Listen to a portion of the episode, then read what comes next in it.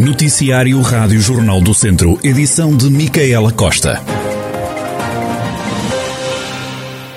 O município de Vozela voltou hoje a lembrar as vítimas mortais e todos os que foram atingidos nos incêndios de há quatro anos. Rui Ladeira, o presidente da autarquia, garante que Vozela tem memória. Quatro anos depois, procuramos hoje, nesta cerimónia evocativa, relembrar não só quem partiu, mas sobretudo também dar o conforto possível às famílias. Procurar também eh, não deixar esquecer aquilo que foi um momento de destruição, de alteração das vidas de muitas famílias, de centenas de pessoas no Conselho, na região e no país, milhares. E Vozela tem memória. Porque tem memória que ergueu e instituiu este monumento para poder relembrar quem nos visita, as famílias, a comunidade, poder saber aquilo que foi um momento triste que vivemos uh, em Vozela e no país. Rui Ladeira, Presidente da Câmara de Vozela, a autarquia voltou hoje a lembrar os que perderam a vida e os que sofreram as consequências dos dramáticos fogos que assolaram o Conselho a 15 e 16 de outubro de 2017. Ainda os incêndios de há quatro anos. Continuamos a ouvir os comandantes dos Conselhos do Distrito de Viseu que foram mais afetados. Joaquim Tavares, comandante dos Bombeiros de Vozela, diz que se um fogo daquela dimensão tornar a acontecer, as dificuldades de 2017 vão repetir-se. As corporações de bombeiros, no caso particular, na minha corporação de bombeiros, nós eh, continuamos com, com os meios operacionais que já tínhamos na altura, continuamos com o nosso treino normal e agora o fogo daquelas dimensões, com as condições climatéricas que estavam naquele dia, se isso voltar a acontecer, vamos ter, os problemas vão, estar, vão ser idênticos. Já o comandante dos bombeiros de Santa Combadão, Helder Mota da Costa, critica a falta de investimento público na floresta e defende que se voltasse a haver um fogo com dimensões daquela que aconteceu há quatro anos, hoje as consequências seriam bem piores. Quatro anos passados, as condições eh, não melhoraram. Antes, pelo contrário, se há corporações que eventualmente adquiriram algumas viaturas com os apoios dos municípios ou com fundos próprios, a maioria não o fez porque não houve viaturas tem possibilidade de fazer. Em termos daquilo que é o manancial humano, e muito importante nas nossas organizações, pirou, na minha opinião, pirou um bocadinho porque todos os dias perdemos bombeiros, porque têm que procurar eh, melhores condições de vida, uns imigram, outros deslocam-se de conselhos para conselhos e, portanto, estamos a ter algum problema com o voluntariado. Se acontecesse um, um, uma circunstância semelhante a 2017, as consequências, na minha perspectiva, seriam piores, já que não foi aproveitada a, a tragédia de 2017 para o ordenamento da floresta, para mudar a paisagem, e as coisas estão muito piores que aquilo que estavam, porque a floresta está neste momento num estado muito pior que aquilo que estava em 2017.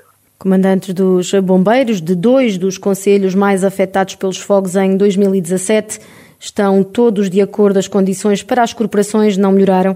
A falta de equipamento nos meios humanos, na floresta e no ordenamento de território para que não volte a surgir um fogo com aquelas dimensões. Morreram 50 pessoas, pelo menos 70 ficaram feridas e foi destruída uma área de mais de 220 mil hectares.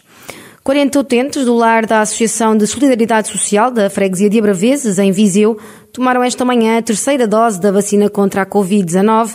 Com uma média de idades entre os 80 e os 85 anos, a instituição foi uma das primeiras do Conselho a receber o reforço. José Gonçalves, médico no lar, lembra que a terceira dose traz mais segurança. Apesar de, eh, a nível mundial, se ter acertado que uh, haveria que fazer um, um, reforço de segunda dose, uh, hoje chegamos à conclusão que não é suficiente, porque a população é muito envelhecida, tem muita patologia e estão sempre mais expostos a, a vários tipos de, de, de doenças, nomeadamente esta da pandemia. Este reforço é, é bem-vindo porque vem dar mais segurança, mais defesas, eh, quer aos próprios, quer a quem trata deles. A terceira dose chega 14 dias depois da toma da vacina da gripe. António Xavier tem 86 anos e foi um dos utentes a receber o reforço. Confessa que ficou apreensivo, mas destaca a importância da vacina. Fiquei um bocado apreensivo de princípio, mas a coisa depois funcionou normalmente. Acreditei que é importante esta terceira dose? Acho que sim, é muito útil, muito importante. Apesar de alguma apreensão, foi com confiança que os mais velhos disseram sim à vacinação contra a Covid-19, como confirmou a diretora técnica Margarete Amaral. A reação foi positiva, porque no fundo foi aumentar aqui um bocadinho a proteção, uma vez que é um grupo uh, de risco, né? são idosos, são mais vulneráveis também. Portanto, eles encararam muito bem, assim como uh, foi antes foi a vacina da gripe, portanto, agora mais uma, um reforço, não é? Portanto, eles gostaram e, e acabaram por, eh, por aceitar e perceber que realmente era positivo este reforço que agora está a ser administrado. Até ao dia de ontem, a terceira dose já foi administrada a mais de 70 utentes de estruturas residenciais para idosos do agrupamento de centros de saúde Dão Lafões. Um pouco por todo o distrito, os novos presidentes de Câmara estão a tomar posse. Em Mortágua, Ricardo Pardal é a partir de hoje o novo presidente da autarquia. Na hora de tomar posse, o autarca fala de um grande desafio e elege o tema do tratamento de águas como uma das prioridades a concretizar nos próximos anos em Mortágua que a nossa equipa pretende ver concretizada nos próximos quatro anos é o programa de governação que apresentamos a votos aos mortaguenses. É um programa realista, feito a pensar em Mortágua nos em mortaguenses, a resolver os seus problemas e, acima de tudo, melhorar a qualidade de vida dos mortaguenses e tratar dos problemas que temos, essencialmente ao nível dos sistemas de tratamento de vegetais, que será o maior investimento deste mandato, trabalhar, acima de tudo, tudo em prol das pessoas e da resolução dos problemas do dia a dia das pessoas. Um desafio para Mortágua e para os mortaguenses e para a equipa que foi eleita nas últimas eleições autárquicas. Obviamente que para mim será também um desafio pessoal, como mortaguense, como filho da terra e porque tenho a firme convicção de que temos a melhor equipa e que temos o melhor projeto para Mortágua nos próximos quatro anos. Também José António Jesus tomou hoje posse como Presidente da Câmara de Tondela.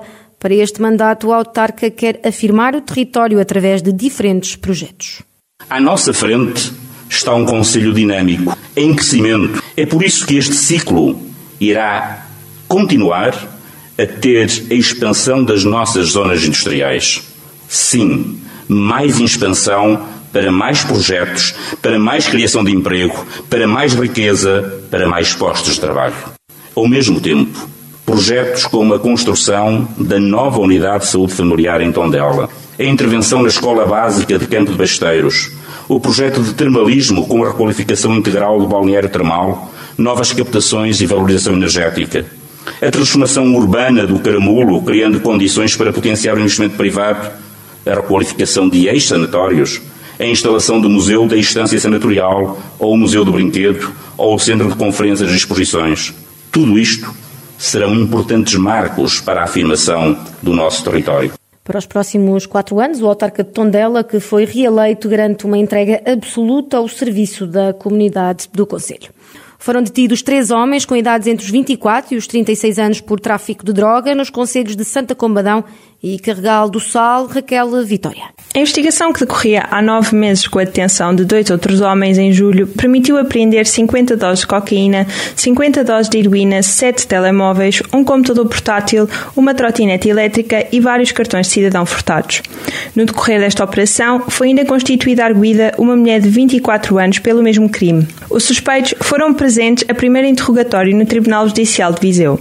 Um dos homens tem de apresentar-se diariamente na polícia da área de residência e os restantes têm de o fazer duas vezes por semana. Ainda a GNR, que deteve dois homens de 62 e de 73 anos em Rezende por caçarem a zona proibida. Os indivíduos estavam à caça a menos de 250 metros de uma povoação. Foram apreendidas duas caçadeiras e 22 cartuchos. Os homens já foram a tribunal, ficaram impedidos de caçar durante quatro meses e têm de pagar 500 euros a uma instituição de solidariedade social. O aumento dos combustíveis pode vir a causar problemas graves na sustentabilidade das corporações de bombeiros. Guilherme Almeida, presidente da Federação de Bombeiros do Distrito de Viseu, lembra que há 10 anos que têm o mesmo preço por quilómetro pago pelo Ministério Público, valor que é cada vez mais urgente atualizar. Já vivemos com, com bastante dificuldades. Ah, e já não tem sido fácil, digamos, com, este, com esta escalada abrupta de, de, do aumento dos combustíveis, ah, que já representa é, um, uma despesa considerável daquilo que é, que é, que é a nossa atividade. Obviamente preocupa-nos porque nós, pronto, ao contrário do que se pensa, nós temos todas as coisas associadas. Temos seguros, temos manutenções, temos inspeções, um, tudo isso é suportado, não temos qualquer uh, benesse. Temos um valor que nos prende ali há 10 anos atrás, que, que claramente tem que ser revisto, uh, tem que ser discutido e está completamente desajustado à realidade e está, está a criar graves problemas e que terá impacto com certeza naquilo que é impactos financeiros graves nas associações. O responsável acredita que a, situação se possa resolver, porque caso contrário poderá comprometer o trabalho das corporações. Os antigos trabalhadores das antigas minas de urânio da Urgeiriça, em Canas de Senhorim, no Conselho de Nelas, vão juntar-se numa vigília de protesto este sábado, junto às antigas instalações da Empresa Nacional de Urânio, em causa a não recuperação das casas dos mineiros, como explica António Minhoto, da Associação dos Antigos Trabalhadores das Minas da Urgeiriça é exigir que todas as casas tenham que ser analisadas e que tenham que ter uma declaração conforme as suas habitações estão de acordo com as normas europeias em termos de radiação. A EDM protela isto. E como protela isto, só há aqui uma decisão que foi tomada pelos moradores com a solidariedade dos trabalhadores da ENU, que é no, no, próximo sábado às 21 horas fazer uma vigília de protesto e de alerta e exigir do Sr. Presidente da República, do Governo, da Assembleia da República, que tomem medidas. Não pode continuar estas situações. Tivemos quatro meses, de maio até agosto, em que não havia obras nenhumas, as empresas não, não estavam no, no terreno a, a, recuperar as casas. Isto não pode acontecer e por isso esta indignação eh, que vai ser uma vigília de indignação, vai ter uma grande expressão no próximo sábado junto às antigas instalações da impressão do urânio. Em causa está, garante António Minhoto, a saúde dos antigos mineiros da Urgeiriça e das suas famílias. Este é um problema que nos aflige há bastantes anos. Este problema da descontaminação das casas iniciou-se em 2008 com um protocolo assinado com o governo então. Estamos em 2021, vão cerca de 14 anos. Já não bastava muitos trabalhadores terem sido contaminados por estarem expostos à radioatividade no trabalho, quanto mais viverem em casas com alguma contaminação. Achamos que este assunto não pode ser visto numa obra qualquer e tem que ser uma obra célere e rápida. 14 anos é muito, não há ninguém que possa eh, resistir e até viver. Esta gente que vive nas casas tem muita tranquilidade e, em alguns casos, até tem a sua saúde posta em risco. A vigília de indignação dos antigos mineiros da Algeiriça acontece este sábado às nove da noite, junto às antigas instalações da Empresa Nacional de Urânio.